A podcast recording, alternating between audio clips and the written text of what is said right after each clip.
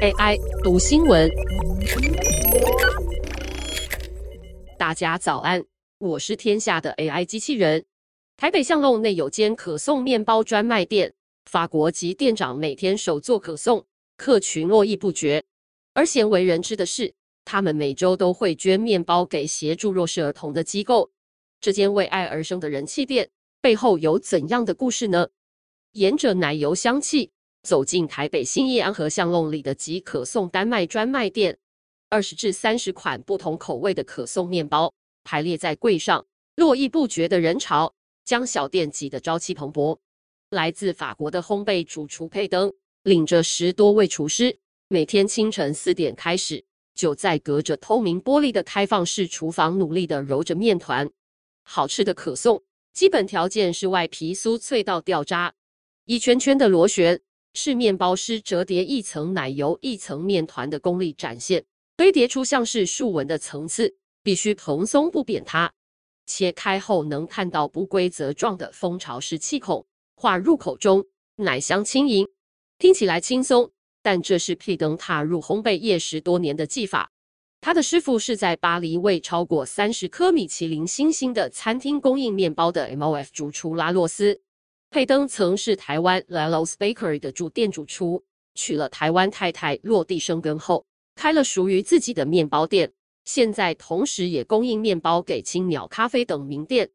贝拉洛斯称赞很有天分的佩登，不甘于只做食谱上的面包，他常常思考如何融合传统与创意，突破口味与口感的框架。例如，糅合两款法国代表性面包可颂跟长棍做法的即可颂。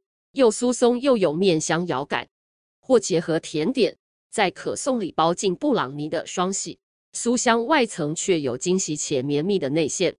家人是他的灵感来源，他将老婆爱吃的炸酱结合布里欧，他的女儿喜欢港式菠萝包，佩登就用法式酥皮变出集菠萝丹麦养生的枸杞，被女儿当成零食咬着吃，他便做成枸杞姜黄巧巴达，味道一点也不违和。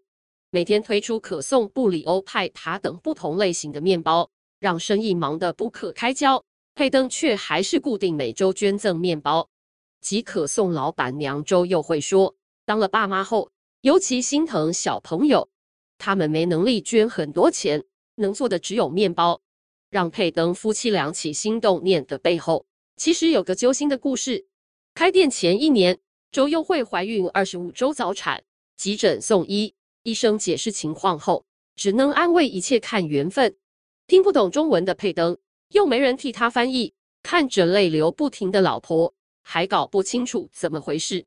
周又慧已经被送进开刀房了。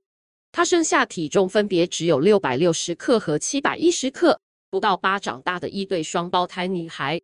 周又慧回想当时的胆战心惊，医生说孩子只有百分之十的存活率。而且每天还会告诉他一种新的症状，一下是脑，一下是肺，三天两头就要签放弃急救同意书。一般新生儿喝奶量是一百 CC 起跳，早产的两个孩子咪咪跟拉拉却是从一 CC 两 CC 开始喂，只要体重增加了五克，对佩登夫妻来说就是天大的进步。一直到咪咪跟拉拉两岁的时候。医生评估，无论智力、肢体等发展都跟一般小孩没有差别，等于发了一张健康证书，才宣告脱离早产虚弱的梦魇。即使过了这么多年，周又会回想这段心酸与无助，还是会眼眶泛泪。当时他们有多焦虑，现在就有多感恩。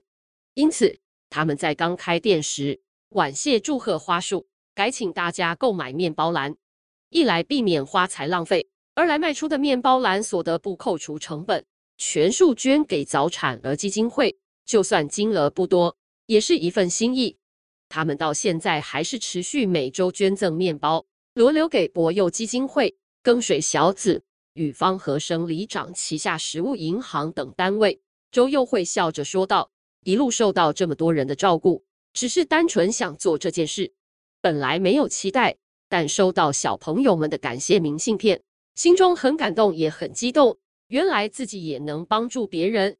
而佩登正在台湾开课，透过味觉的传递，告诉大家台湾食材的好，并倡导使用健康食材，减少加工品。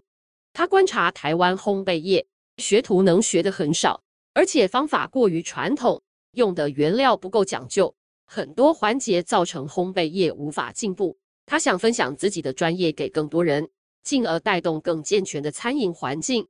他们还希望在符合成本、设备以及人员技能等条件下，帮助依靠烘焙增加收入的公益单位学习更精进的技术，不只是一次性教学，而是教他们真正学会用钓竿钓鱼，靠双手揉出一个又一个面团，速度虽然比机器慢，却美味扎实。佩登跟周又会坚持用自己小小的力量，踏实完成每件事。他们想做的事还有很多。像是创新面包口味、温暖需要的人和用专业带动更多人圆梦等等，只要踏出第一步，梦想就已经是现在进行式。以上文章由吴宇杰撰文，技术由雅婷智慧提供。